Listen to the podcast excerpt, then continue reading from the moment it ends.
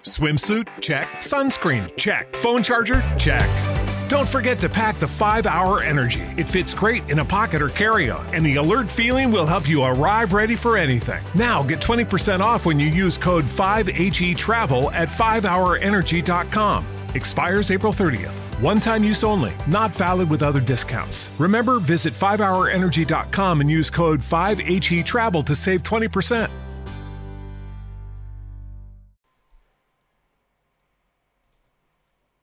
Antes de empezar, antes de comenzar el programa,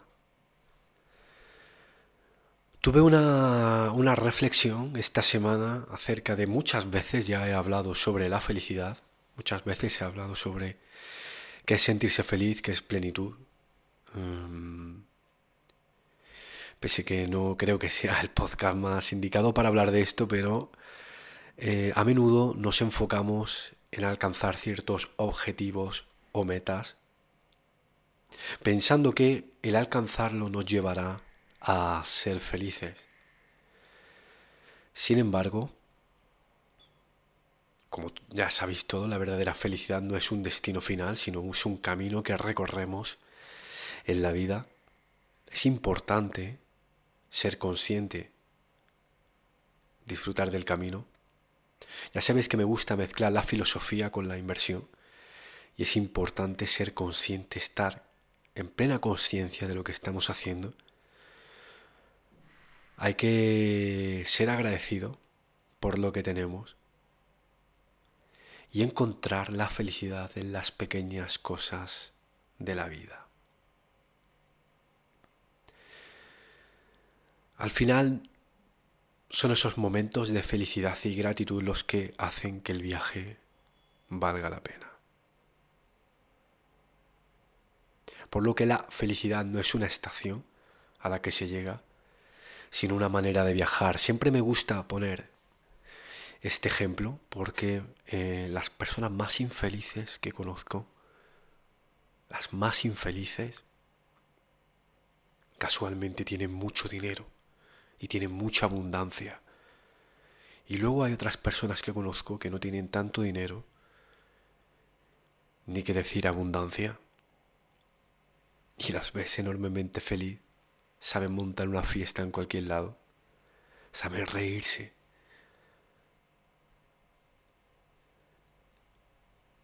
Cuando somos niños,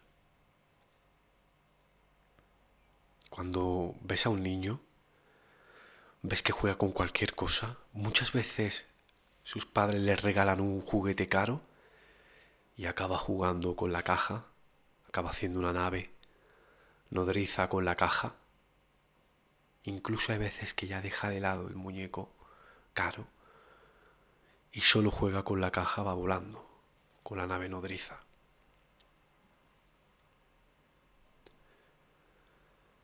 El quizás porque son conscientes, no tienen metas todavía. Una cosa excepcional de los niños es que a cierta edad para ellos son todos iguales. Da igual. No saben si son ricos, pobres. No se fijan en el color de la piel, ni mucho menos, si es niño o niña son semejantes, ¿no? Pero se contaminan con la manera que tienen, que tienen los adultos, la manera que tienen los adultos de pensar. Al final manchamos ese alma libre y feliz. Los ves que están en el momento, por eso la vida va tan lenta cuando eres pequeño, porque están viviendo el momento el día es largo y hay un momento en el que llega el viernes, estás contento, pero el sábado hay algo en ti que te dice que ya mañana es domingo y dirás que el lunes tienes que trabajar. Ellos viven el momento con lo que tienen allí y juegan cualquier, con cualquier cosa, aunque luego pierden esa mucha pierden esa energía, pierden esa forma de ver la vida tan maravillosa y empiezan los prejuicios, empiezan los miedos, empiezan las comparaciones, se acaba su pensamiento más crítico. Tampoco la vida se trata de esperar a que pase la tormenta. Hay veces que nos pasan en la vida cosas que son duras, que son muy duras. Factor suerte juega en nuestra contra y son muy duras.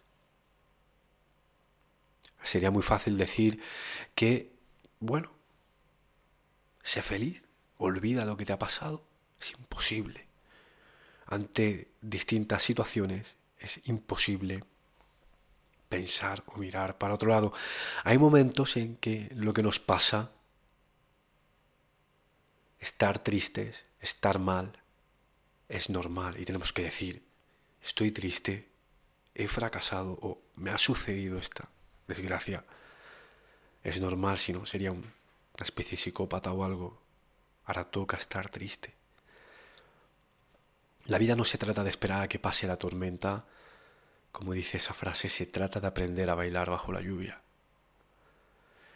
No significa que tengamos que, no hablo de, de acostumbrarse al algo que no te va bien, quizás muy más por la resiliencia.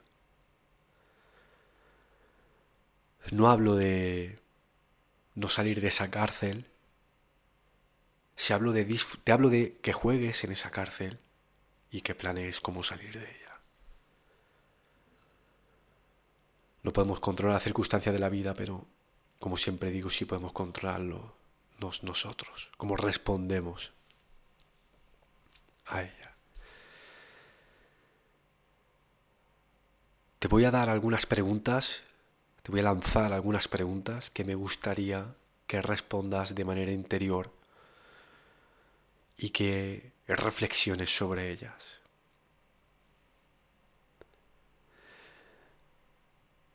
¿Tienes un foco?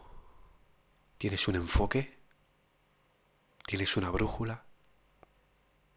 ¿Sabes a dónde vas? ¿Conoces tu punto de partida? ¿Te has parado a pensar dónde estás? ¿Te has parado a pensar cuál es tu punto de partida? ¿Tienes un plan? ¿Estás contento con tu vida?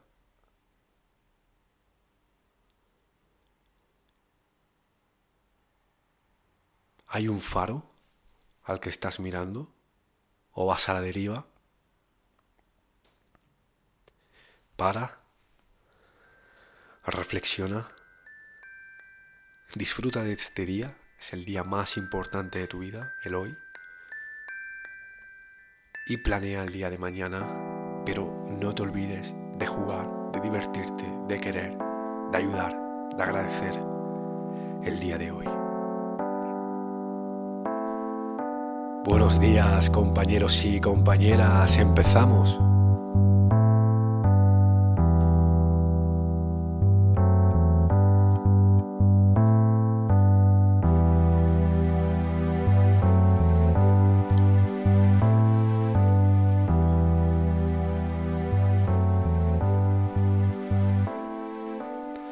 Hola, ¿qué tal compañeros y compañeras? Bienvenidos a Salvados por la Bolsa, un programa más, un podcast más, una semana más.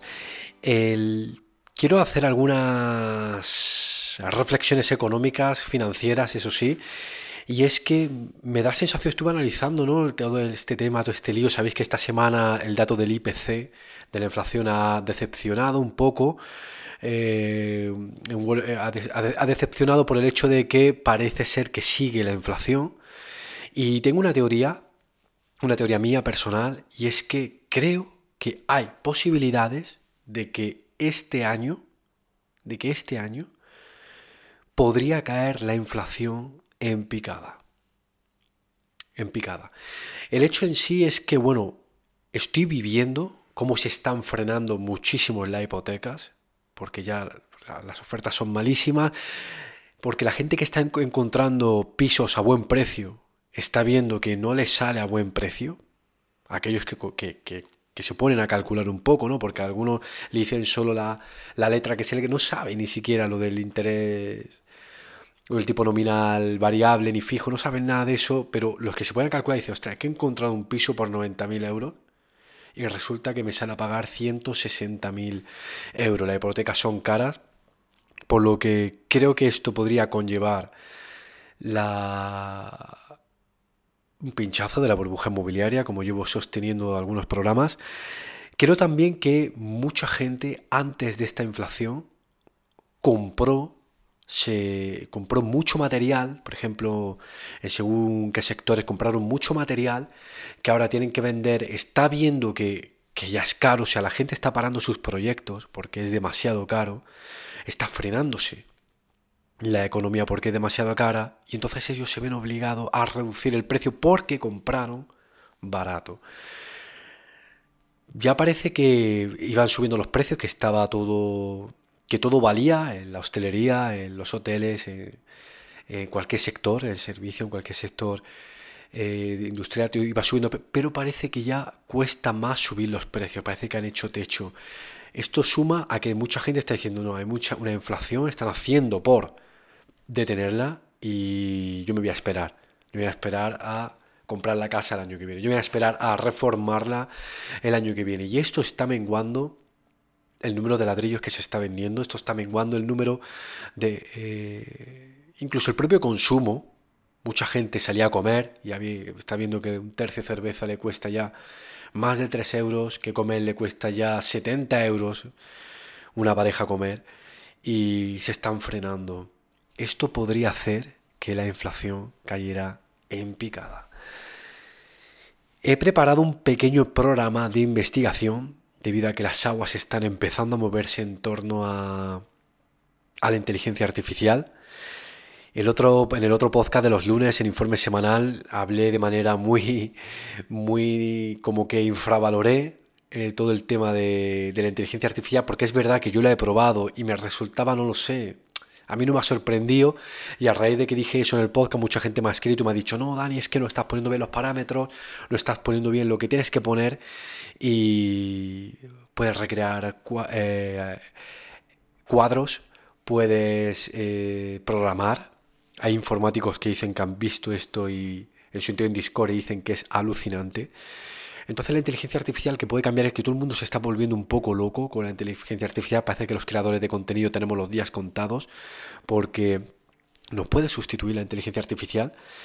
Mucha gente ha dudado de que Google, o sea, incluso yo lo decía, de que Google podría estar en peligro, en peligro, podría estar en peligro Alphabet, que es la matriz de Google, eh, y he decidido analizar todo este tema y sacado ciertas conclusiones. Creo que las empresas que podrían beneficiarse de la inteligencia artificial podría ser Google, Amazon, Microsoft, Apple, Facebook, Baidu, Tencent, Alibaba, Intel, los coches eléctricos Tesla, eh, pero tengo un par de sorpresas que me llaman la atención por value investing y por y porque podrían potenciar ya un negocio rentable. Pero ahora, ahora lo comentamos esto. En cuanto a la propia desaparición de Google, que se habla de una posible desaparición de que, de que, de que si el, buscador de, de Microsoft, Bing, empezara, parece ser que, es, que, va a ser el comercializador de, de OpenAI, de ChatGPT.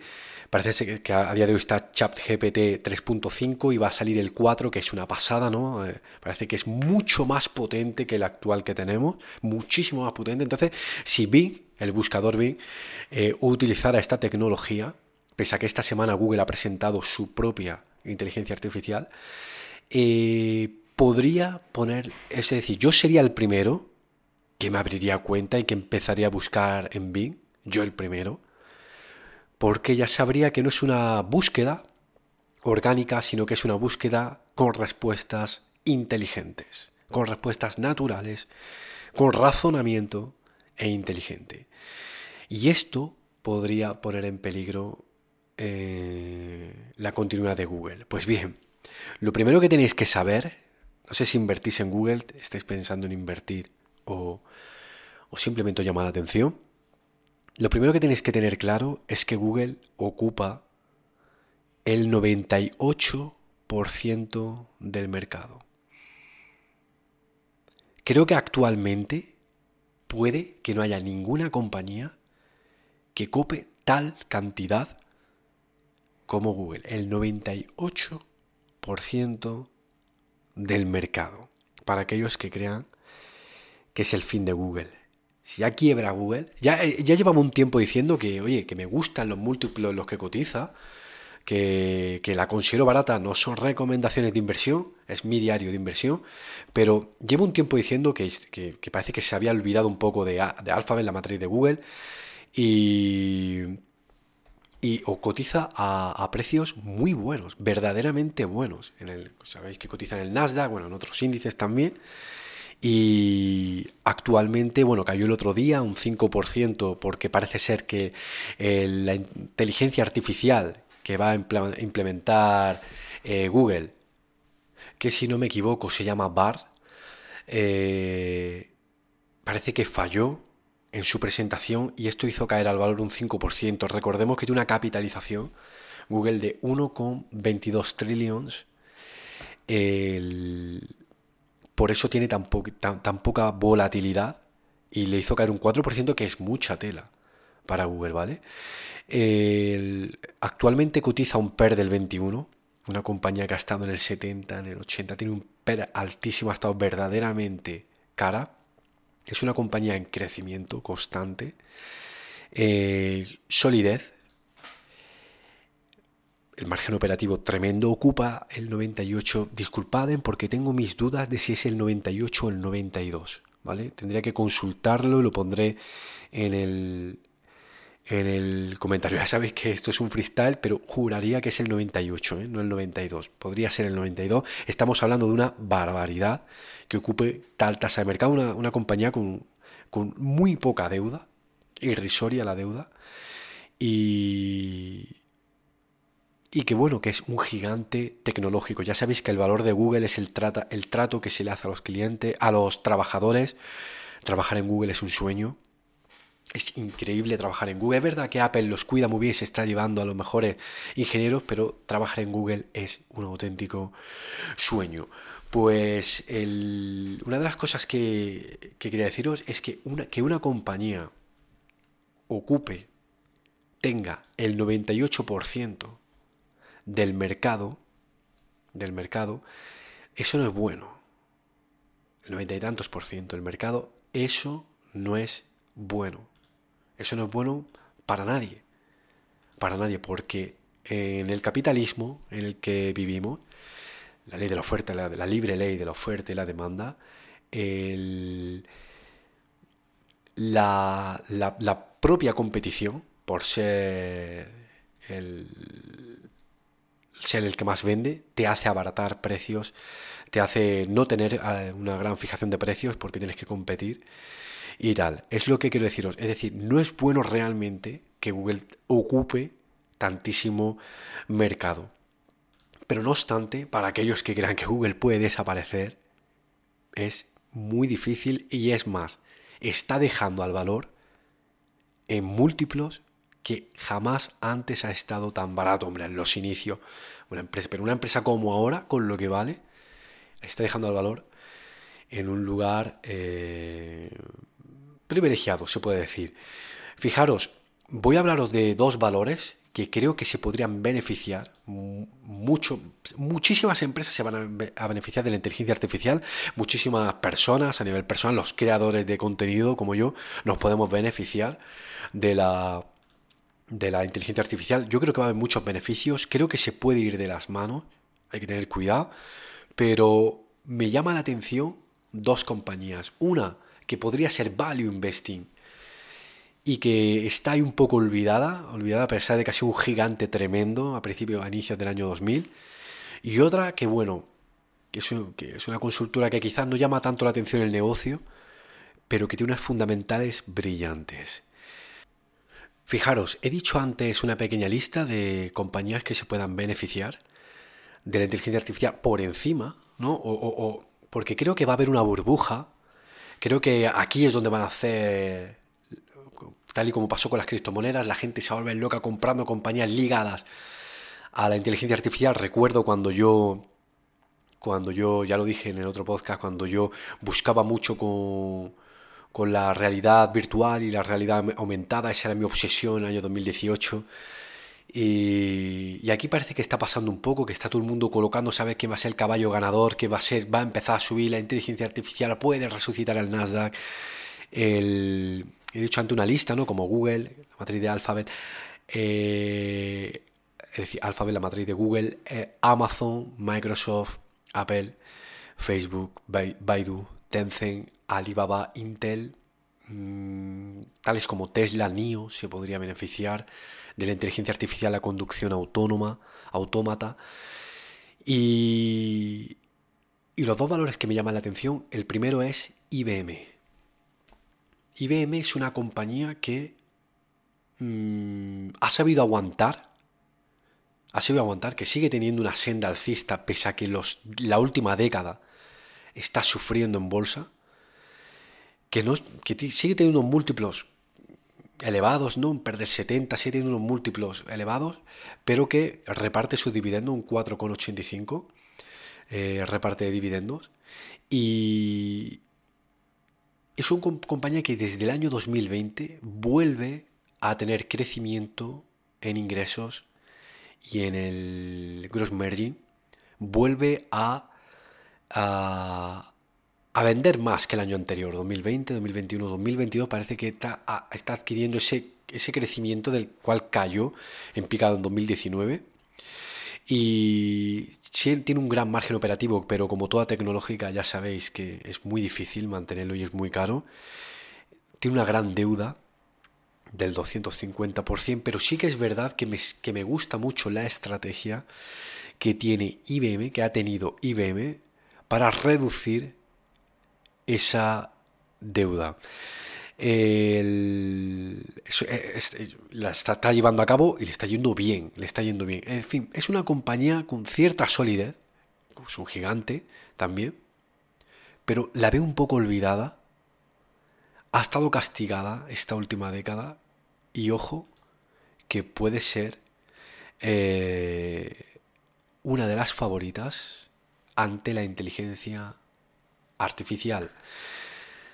La otra compañía, que esta sí que cotiza múltiplos baratos, que quizá no guste mucho, es que el otro día hablando con una con una compañera, eh, así lo decía, es una consultora y las consultoras, bueno, a ojos de los expertos de marketing online, dicen que son como que están muy anticuadas, ¿vale? Esta, consultora se llama Accenture, Accenture, ¿vale? Podéis encontrarla, el, el ticker es ACN, cotiza en la bolsa de Nueva York. Tiene una tendencia alcista desde el, desde el año 2000, tendencia brutalmente alcista. Ha tenido una corrección desde los 400 dólares hasta los 280 dólares. Eh, cotiza un PER del 25, un PER barato, tiene su arroja dividendos, un 1,55 respecto al valor de la acción. Y, y, a, pesar de, a pesar de ello es una compañía que año tras año tiene una fortaleza financiera tremenda.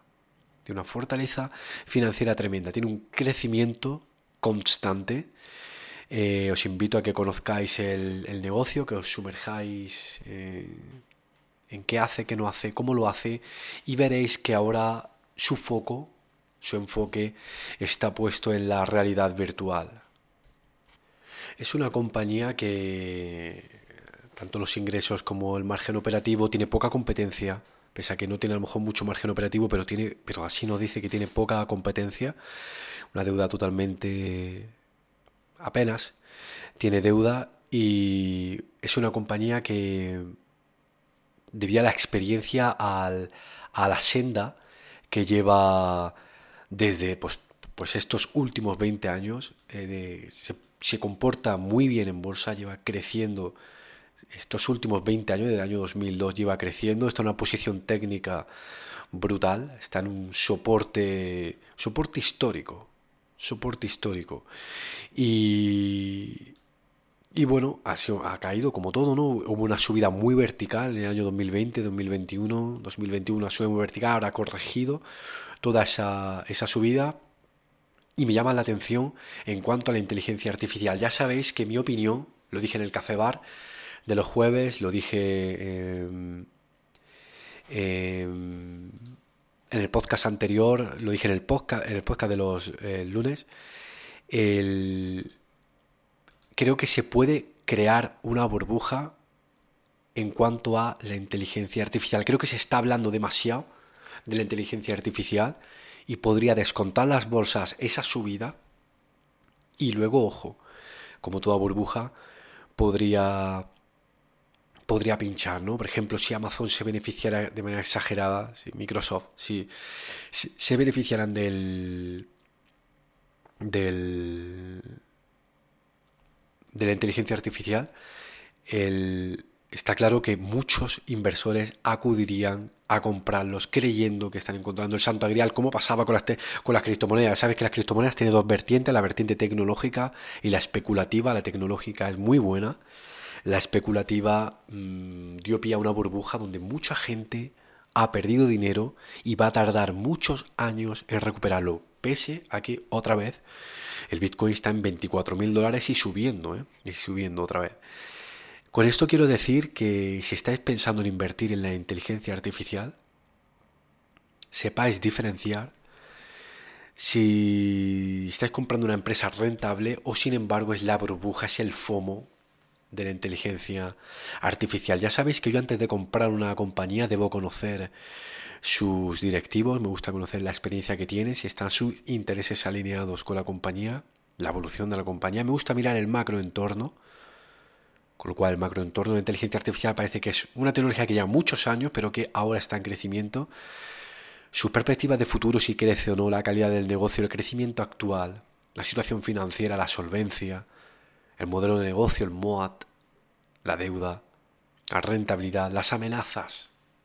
Como hablábamos el otro día, que Facebook puede tener una amenaza y era que Mark falleciera no lo creo tan, también lo dijimos en el podcast, no lo creo tanto de Berkshire Hathaway, creo que ha dejado una filosofía de inversión Barren, Buffett que pasará a, las siguientes directivas. Pero cuando vayáis a invertir en tanto, en tanto pensando en la inteligencia artificial y viváis esas subidas verticales, se viviera, estaría bien que se aproveche pero ojo con esos datos que he dicho, ¿vale? No olvidéis que el tema cripto, las criptomonedas eran a veces proyectos que ni siquiera han salido y subían hacia arriba sin parar. Ya sabéis que todo es posible. Los stablecoin, los stablecoin dejaron de ser estables. Eh, lo que parecía rentable y que había que entenderlo no era tan rentable y no había que entender tanto para saber que estamos en una burbuja. Y ahora puede ser que nos sumemos a otra cantidad en la inteligencia artificial. Eh, llevamos enero y febrero que no paran de subir las bolsas y esta situación también nos puede llevar a, tener pérdidas. Mucha gente se cree que se está perdiendo la fiesta. Las bolsas siguen infravaloradas, nada más que te pongas el Nasdaq, el SP500. Es verdad que el IBEX está rompiendo máximos de 52 semanas, pero verás que no te has perdido nada y ahora veo mucho FOMO por salir a bolsa, por estar en el mercado, porque se está perdiendo la fiesta. Y eso, ojo, hace perder dinero. Yo decía el otro día en el Discord que hay que invertir sin más y sin predecir nada, no hay que esperar. Y luego eh, hay que gestionar si cayera, ¿no? Decía un compañero eh, muy activo en Discord que, que es gestionar realmente y y hay que tener pequeños conocimientos de análisis técnico, porque si los tienes los conocimientos de análisis fundamental, sabes que la empresa es sólida, y ver en los soportes que está cayendo, ver la resistencia. Yo trato de mezclar análisis técnico con análisis fundamental, en mi estilo de inversión, y así me va bien. Y tratar de identificar para saber cuándo debes de comprar más o menos. La gestión de la liquidez es un arte, que por cierto, trabajaremos el 18 de marzo cómo gestionaremos la liquidez. Ya que no, he empezado dando promoción, termino dando promoción. Ya, eh, pasaros por Discord, pasar por sábadosporlabolsa.com, apuntaros al newsletter, pero no os podéis perder el evento del 18 de marzo. Hay ya mucha gente apuntada en el online, hay mucha gente en el presencial. Estoy muy contento, la verdad, y estoy preparando algo muy bueno porque quiero revolucionar vuestras carteras. Ahí una de las cosas que haremos será cómo se trabaja, cómo se gestiona una cartera tal y como yo lo hice en el COVID. Algunos de los puntos, de los muchos puntos que veremos en toda la mañana. Y deciros que en ese asesoramiento financiero pleno, eh, los que acudan, vais a salir con mayor conocimiento de lo que un propio director de banca privada, de un gran banco, tendrá. Fijaros los tips que os voy a dar, los puntos que vamos a ver, que un análisis fundamental puede tardar 5 o 6 meses en aprender a hacerlo, 5 o 6 meses en ser expertos en análisis técnico, pero la interpretación de los estados financieros te puede llevar toda una vida arruinándote. Por ello, eh, a todos los que venís el 18 de marzo, todos los que habéis reservado vuestra entrada, ya sé, ya sé de sobra que vais con un enfoque, ya sé de sobra que vais con un foco, tenéis claro lo que queréis hacer, me encargaré de alinear a todos en un mismo punto y desde ahí saldremos para hablar de los ocho puntos que revolucionarán tu cartera. Filosofía aplicada a las inversiones, psicología aplicada a la inversión y esos ocho puntos que van a revolucionar, que te van a cambiar tu forma de ver la bolsa y los mercados financieros para siempre. Muchas gracias por estar ahí, compañeros y compañeras. Espero que paséis un buen fin de semana. Espero que tengáis una buena entrada de semana. Nos vemos el siguiente lunes en Salvados por la Bolsa Informe Semanal. Nos vemos en Discord. Nos vemos los viernes en Salvados por la Bolsa. Muchas gracias. Sois vosotros lo que hacéis esto posible. Paz.